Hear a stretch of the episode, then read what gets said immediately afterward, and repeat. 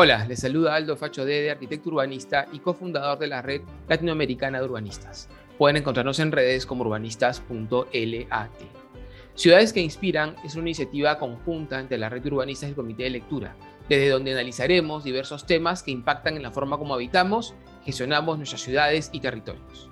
Esta quinta temporada del podcast la hemos trabajado junto a Jessica Álvarez y en alianza con Libélula, Gestión en Cambio Climático y Comunicación, Simba, Construyamos un mundo sin basura y Shiwi, empresa social basada en la naturaleza. En el segundo episodio de esta temporada conversaremos con Ana Zucchetti, bióloga y especialista en gestión ambiental. Ana tiene más de 20 años de experiencia en temas de gestión ambiental urbana, infraestructura natural, parques y espacios públicos. Como presidenta del Servicio de Parques de Lima, CERPAR, y miembro del equipo del Plan Urbano de Lima y Callao al 2035, ha liderado la Agenda Ambiental Metropolitana e implementado diversos proyectos de infraestructura natural y parques de escala metropolitana. Fue decana de la Facultad de Ciencias Ambientales de la Universidad Científica del Sur y asesora del viceministro de Gestión Ambiental del Ministerio del Ambiente, MINAM. Es emprendedora social Ashoka y es socia fundadora y directora de Periferia, Ciudad Viva, una asociación de mujeres que promueve ciudades más verdes y sostenibles para el Perú. Hola Ana, muchas gracias por acompañarnos en esta temporada y en este segundo episodio. Nos conocemos hace, bueno, más de 20 años. Te he conocido desde el inicio de tu trabajo en, el, en la lucha y en, y en, la preservación de los ecosistemas y de la biodiversidad de nuestra ciudad. Eh, recuerdo cuando yo acababa de acabar la universidad y trabajaba con Augusto Ortiz de Ceballos y, y te conocí en el proyecto Valle Verde, que tú estabas liderando desde OACA y en el cual participó eh, la Fundación CEPA, liderada por Rubén Pesi. Y bueno, para mí esto fue un inicio importante en mi vida, porque a partir de esa experiencia yo luego hice la maestría con Rubén y seguí desarrollándome en el urbanismo y en la planificación. Así es que conocerte en ese contexto fue para mí un momento especial en mi vida y recuerdo siempre con mucho cariño eh, esa época. Aldo, gracias por invitarme a este espacio y qué bien, sabes que hay mucha gente joven que eh, me recuerda sus inicios en diversos proyectos en los cuales he estado involucrada, entonces no sé si estar contenta porque se recuerdan y en general los recuerdos son buenos, o un poco triste porque hay que reconocer que los años han pasado, ¿no? Pero bueno, Valle Verde efectivamente fue un, lindo proyecto con un lindo equipo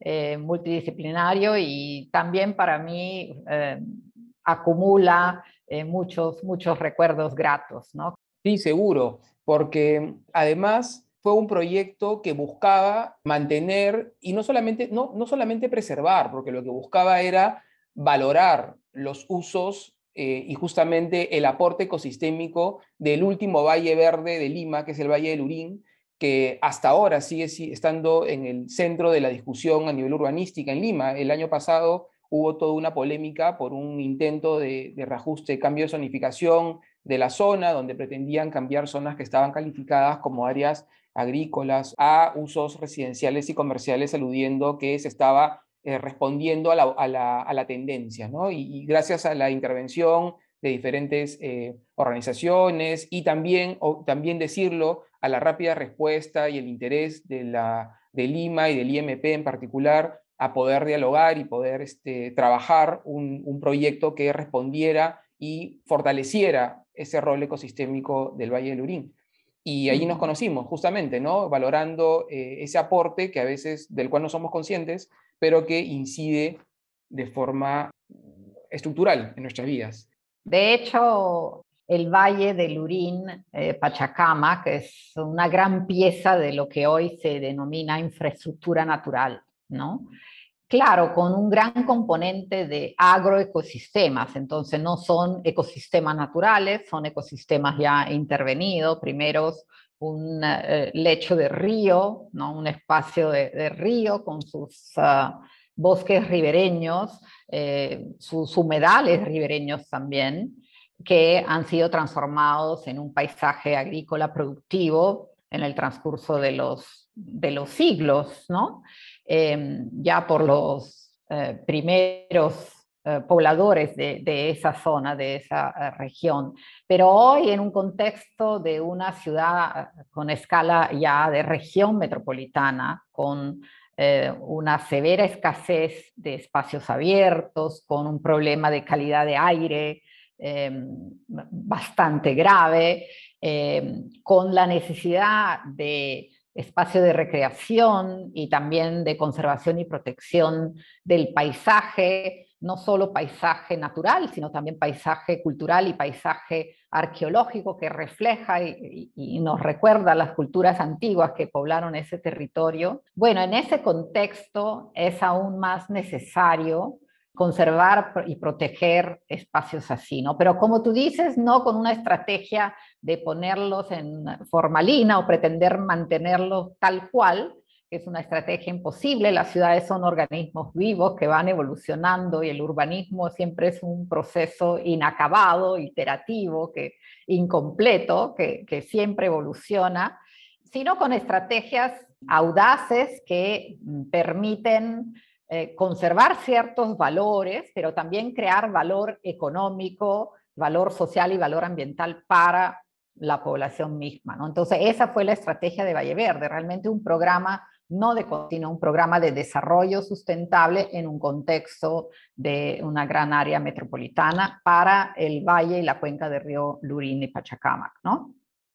Recuerdo que uno de los sustentos más fuertes para, para el proyecto Valle Verde era era justamente la, la, protección, el fortalecimiento del valle como esa fuente de biodiversidad urbana, como ese gran pulmón, pero no solamente pulmón por lo verde, sino por todos esos aportes que quizás no son tan tangibles, pero son tan importantes en nuestras vidas que nos generan estos grandes espacios este, naturales, modificados por el hombre como gran parte del territorio que habitamos, pero naturales en fin. Entonces, ahí quisiera preguntarte, eh, ¿qué entendemos por biodiversidad urbana y por qué es tan importante para las ciudades eh, protegerla y preservarla?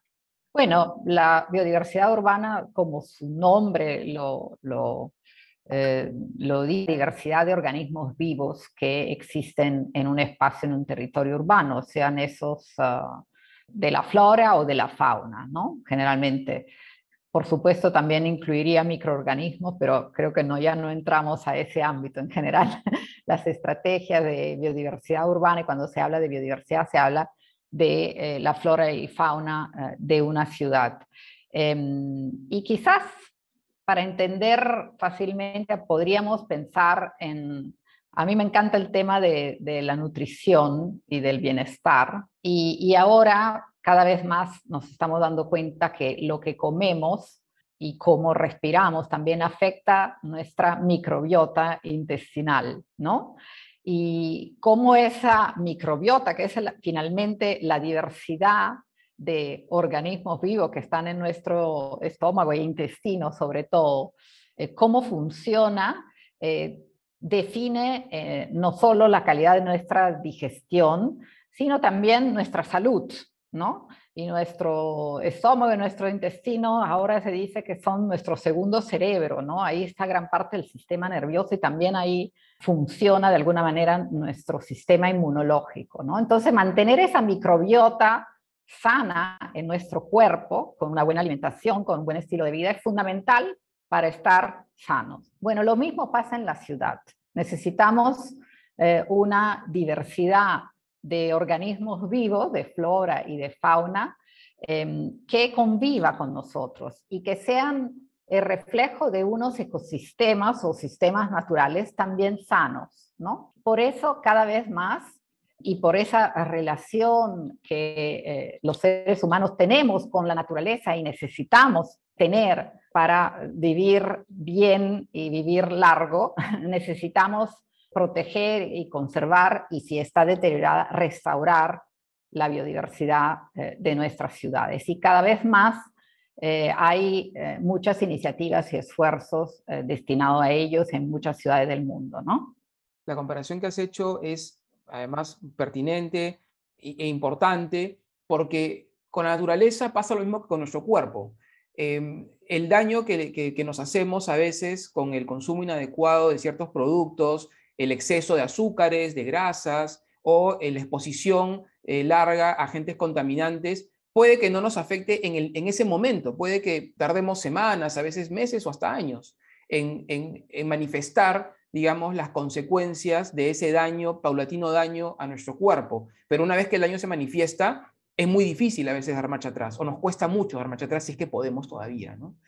Y lo mismo pasa con la naturaleza, como tú dices, ¿no? Hay daños que son dramáticos, como lo de Repsol, como, como justamente eh, el derrame de petróleo, que es un daño eh, brutal, digamos, este, que no tiene precedentes en Lima, pero que sí sucede todo el tiempo en la Amazonía, y ahora nos estamos dando cuenta de que dañamos el medio ambiente de otras maneras, eh, o daños dramáticos como una contaminación muy agresiva del agua y demás. Pero este, este ir consumiendo esa matriz verde, esos ecosistemas frágiles, esas áreas de lomas, esos valles, irlos mordiendo de a pedacitos para convertirlos en urbanos, sin una planificación, sin una previsión de, buscar el equilibrio en la transformación, generan un daño tremendo a los ecosistemas de nuestras vidas y cuando nos damos cuenta ya no podemos retroceder. Y esto es lo que se buscaba, ¿no? Me recuerdo frenar o, cambiar con Valle Verde, darle un, giro, digamos, al, valor del suelo desde un uso distinto y es lo que entiendo yo, buscamos también defender desde esta lectura eh, biodiversa de la ciudad, donde todos esos espacios suman a esa salud. Y eh, perderlos es muy fácil, pero recuperarlos a veces casi imposible. Sí, además que cuesta 10, 20, 100 veces más recuperarlos, ¿no? Es mucho más inteligente, tanto estratégicamente como económicamente, eh, prevenir su deterioro o su destrucción, porque después reparar el daño es muy caro, como curar una enfermedad, que tú dices que a veces ya no se puede hacer, ¿no? Has mencionado el caso de Repsol, pero eh, nosotros tenemos un, río muerto que atraviesa, nuestra ciudad, el río Rímac, y el Chillón y el Lurín no están muertos, pero eh, están en el chillón, por lo menos estaría en, en, UCI, ¿no? en cuidados intensivos, por toda la carga de contaminantes que hace años y décadas, en el caso del río Rímac, se está descargando eh, al río, ¿no? Entonces, eh, el caso de Repsol ha sido muy flagrante, eh, grave, impactante desde el punto de vista, por supuesto, de los seres vivos que han sido afectados. Acá en toda la zona marino-costera de la ciudad que muchas veces nos olvidamos que es parte del espacio urbano ¿no? y, que es un espacio natural fundamental para la economía y la salud de la ciudad, ¿no? Pero hay otros espacios que están siendo agredidos de una forma agresiva desde hace eh, años y décadas, ¿no? Em, y los ríos son el peor ejemplo, los humedales también, el humedal de Pantano de Villa, por ejemplo, eh, si uno mira las imágenes históricas, las fotos aéreas antiguas o, los mapas antiguos de, la ciudad, tenía una extensión de más de 2.000 hectáreas, ¿no? hoy día tiene una extensión de apenas 400. Em, y también mucha agresión por contaminación de, de, sus aguas, ¿no? por todo tipo de descargas. Em, y las lomas que has mencionado, eh, que han entrado un poco en el imaginario urbano más recientemente, porque la ciudad está creciendo hacia allí, eh, quizás eh, más recientemente. Fantástico, que además alberga biodiversidad endémica con especies que solo se encuentran en esos ecosistemas, que no vas a encontrar en ningún otro sitio del, del planeta, ¿no? tanto de flora como de fauna. Eh, y que están siendo agredidas ahora por ocupaciones informales, invasiones, eh, tráfico de tierras, también explotación de material minero no metálico y, por supuesto, la contaminación del aire no ayuda a, su flora y a su fauna. ¿no? Entonces, bueno, agresiones múltiples a nuestros pobres ecosistemas, pero ahí están, todavía tenemos eh, lo que yo llamo una matriz ¿no? ecológica eh, o ambiental que soporta nuestra ciudad y debemos realmente hacer todos los esfuerzos para conservarla y protegerla. La realidad es que la naturaleza es, es tan noble porque eh, cuando la dejamos respirar un poco, eh, brota y emerge y, y, recupera. Y, esa, y evidentemente abusamos de esa nobleza porque la agredimos todo el tiempo con la eh, primando lo inmediato, con, el, con la excusa, no, la vivienda, la vivienda, o no, este, la expansión urbana, o el valor del suelo, lo que fuera, y esa agenda inmediata, cortoplacista, egoísta, termina eh, destruyendo a gran escala el soporte ecológico que nos permite habitar. O sea, la, humanidad, en la historia de la humanidad, tenemos diferentes culturas que, han que desaparecieron directamente, ¿no? Por una afectación tal a sus ecosistemas que simplemente invalidó la posibilidad de poder seguir viviendo, ¿no? Por más sacrificios y cosas que hacían, ¿no? Eh, claro, hoy la tecnología y la ciencia nos permite a veces resolver ciertos, ciertas afectaciones, ciertas respuestas de la naturaleza, pero en el cual no vamos a poder hacerlo, ¿no? Y Lima es una ciudad eh, que, como tú bien dices, ha crecido de una manera totalmente desordenada, eh, caótica, sin planificación y tomando el suelo aparentemente, aparentemente vacante, que es el más frágil, porque es el que no tiene valor, si quieres, para eh, otros desarrollos ¿no? industriales, agrícolas y demás, y que aparentemente está ahí para que lo tomen. Pero todo lo contrario, un suelo totalmente frágil, frágil para la vida misma de las personas, porque ocuparlo es costoso y frágil, urbanizarlo es costoso y frágil, pero sobre todo el impacto en la naturaleza es a veces irreversible. Y, ahí, Ana, quiero, quiero tomar tu experiencia que tuviste en, Lima, a cargo de, de Serpar y también como parte, digamos, clave, una persona clave en el Plan 2035, porque entiendo que esos temas son los que abordaste en tu gestión, además una gestión innovadora que buscó poner en el centro de la agenda municipal justamente la biodiversidad, la protección de ecosistemas y las áreas verdes, ¿no? De hecho, sí, creo que si alguna contribución dejamos, a veces el, el, el contexto y el escenario político es tan mezquino que no se reconoce nada, y más aún de la gestión de Susana Villarán, que ha recibido muchas críticas justificadas y otras que creo que no.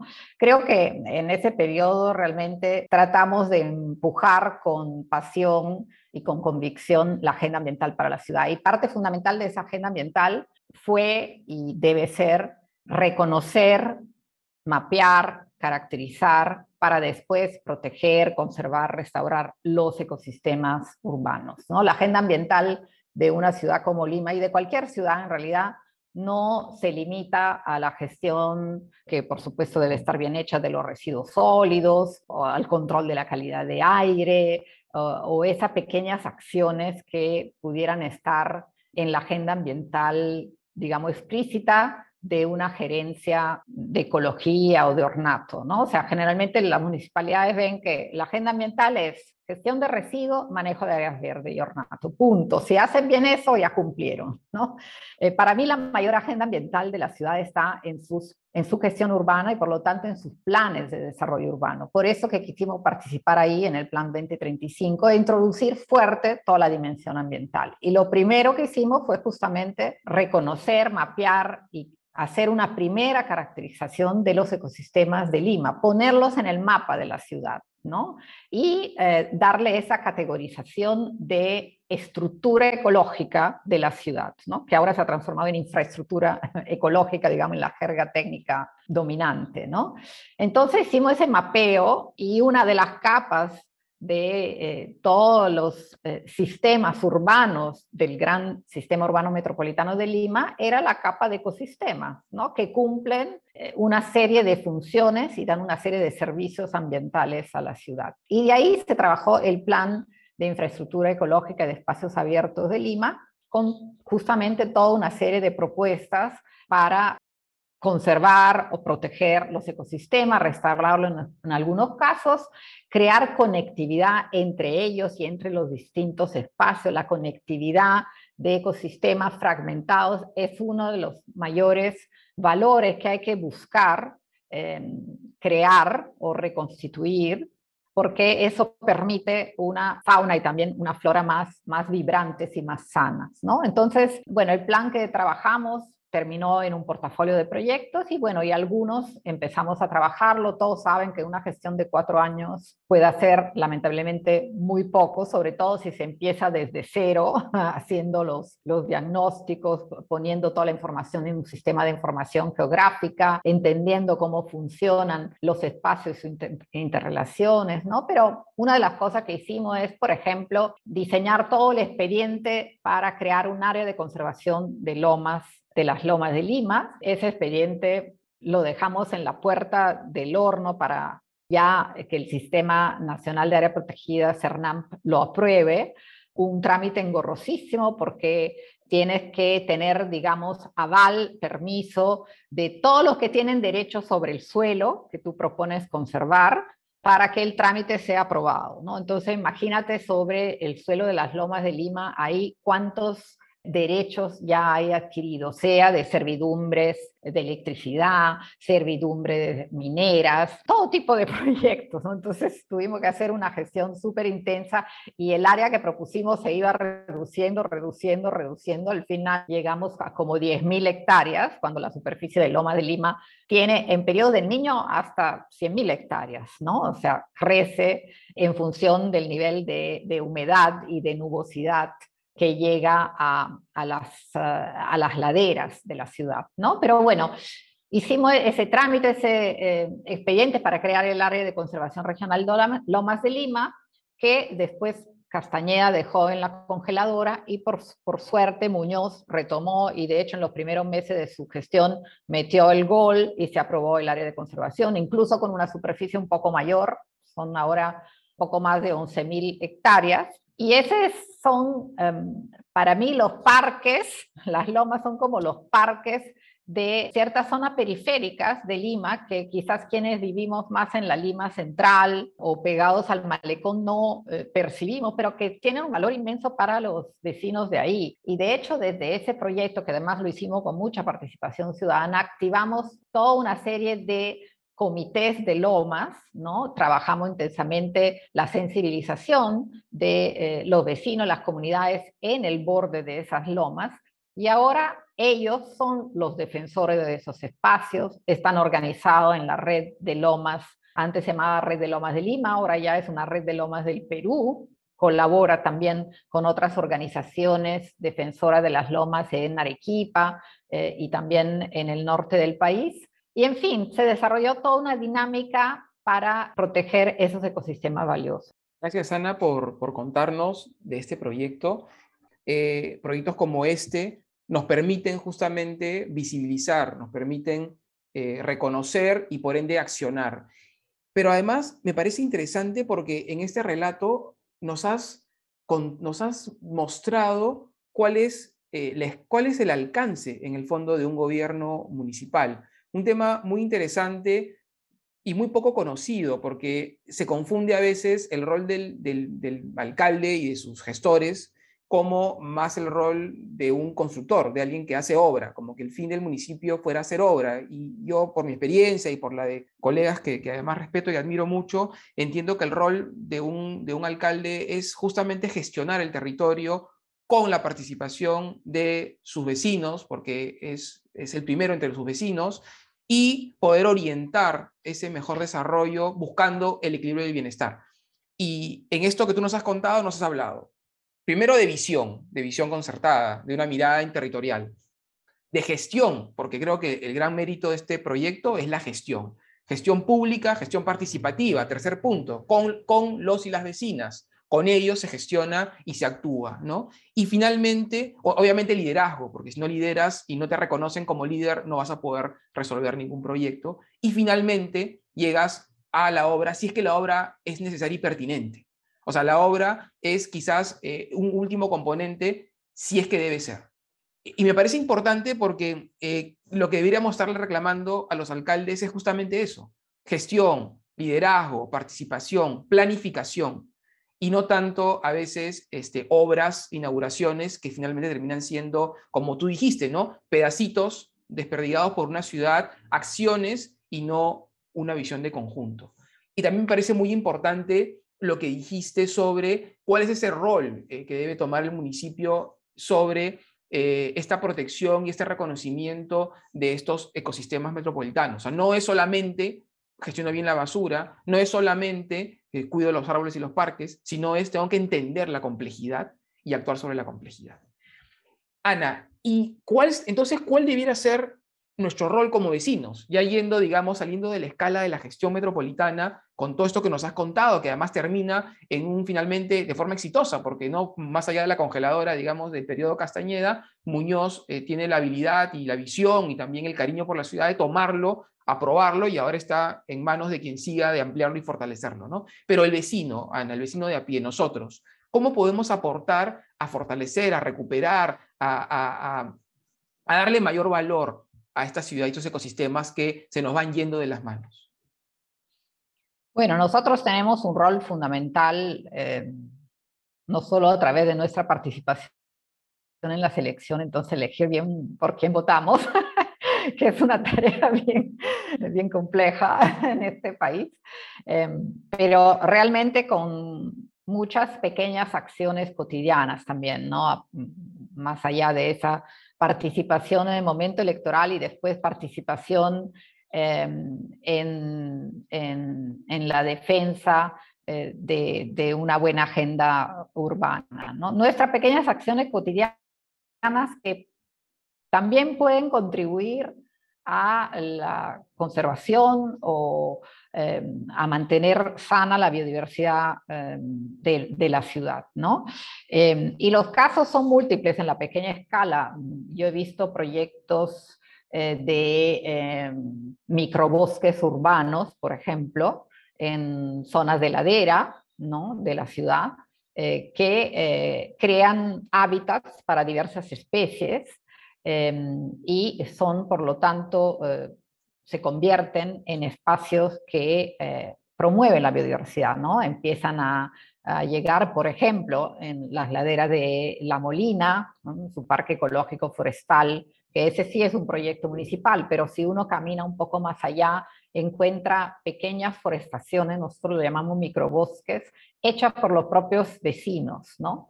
Así como ellas hay en San Juan del Urigancho, hay en Independencia, hay en Comas, y esos espacios verdes generalmente eh, creados por vecinos en la microescala y poblado de árboles, a veces de arbustos, en algunos casos incluso de especies Em, productivas, eh, frutales, ¿no? como la tuna em, u otros árboles frutales, em, atraen mariposas, atraen aves, atraen abejas, a veces incluso zorros, ¿no? si están cerca las lomas, a veces las lomas eh, aparecen los, los, zorros, aparecen las vizcachas, y, y esos microespacios, sobre todo cuando están cerca esos ecosistemas naturales, contribuyen eh, y, e intercambian biodiversidad. ¿no? Entonces los microbosques son uno que muchos vecinos ya están haciendo.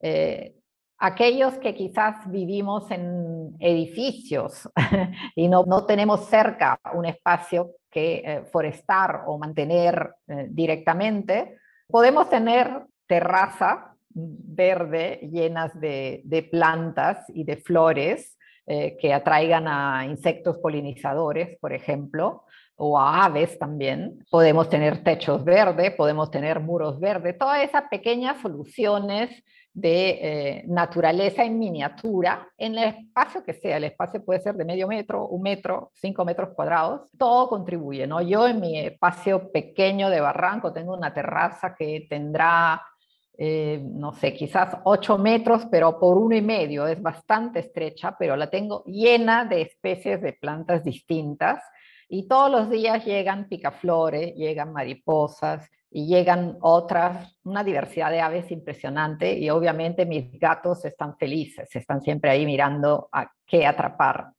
la próxima, ¿no?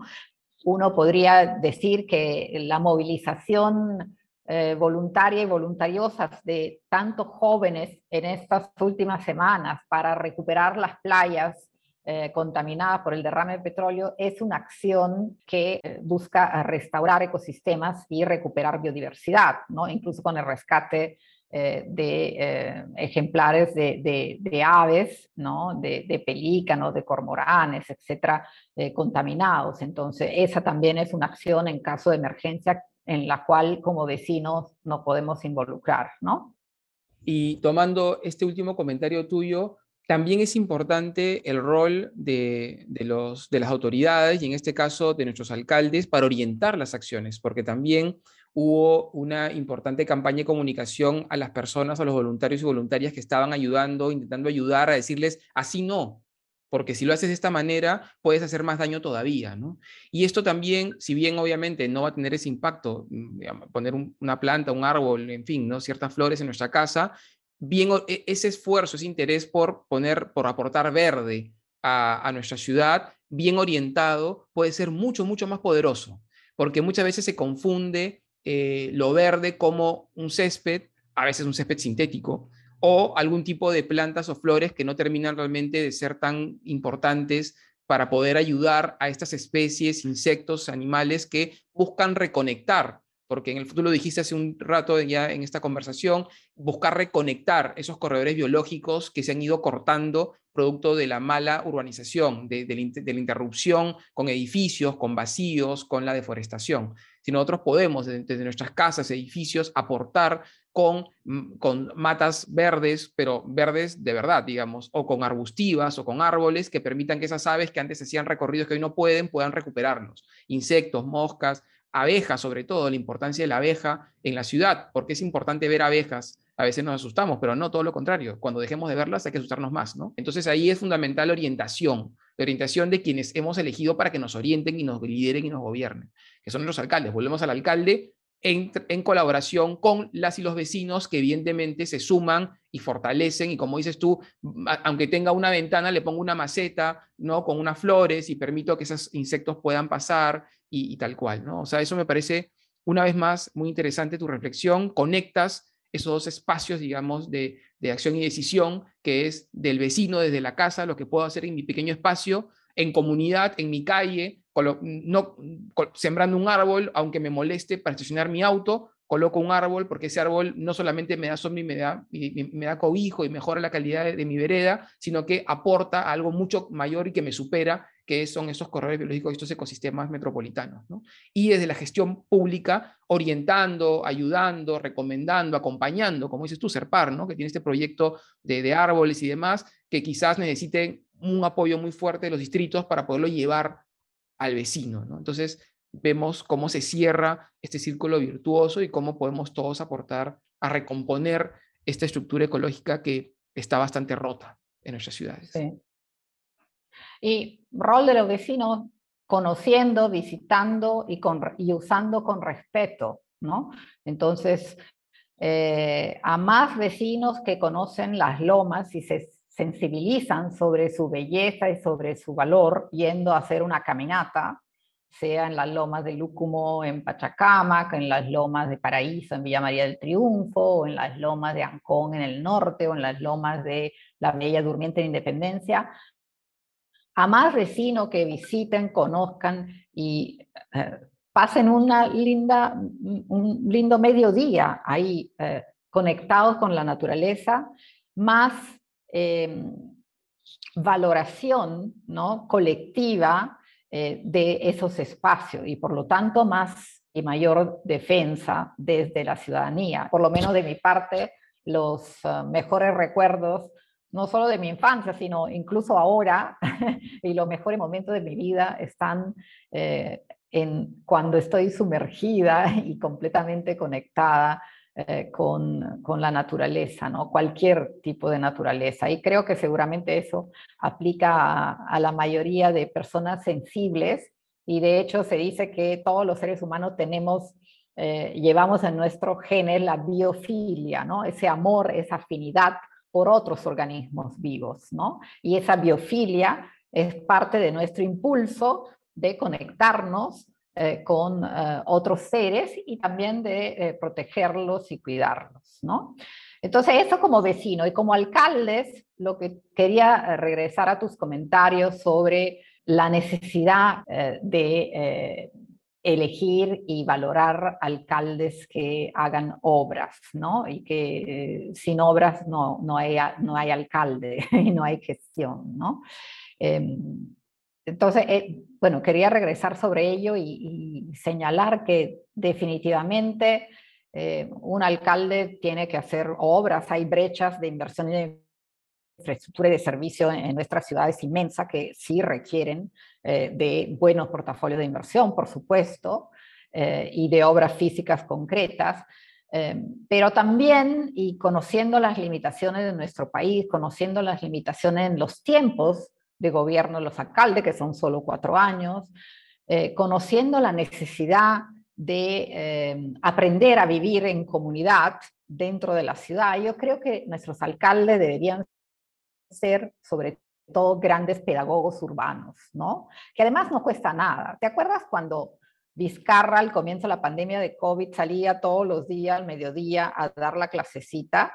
Creo que ese momento de la historia de la pandemia es todavía recordado como un momento clave en el cual los ciudadanos se conectaban con su líder y eh, de alguna manera se informaban eh, y se, sensibilizaba sobre un, tema que estaba afectando la vida de todos, ¿no? Eh, bueno, yo creo que esa debería ser un alcalde de la ciudad todos los días con sus vecinos, hacer pedagogía sobre la ciudad, ¿no?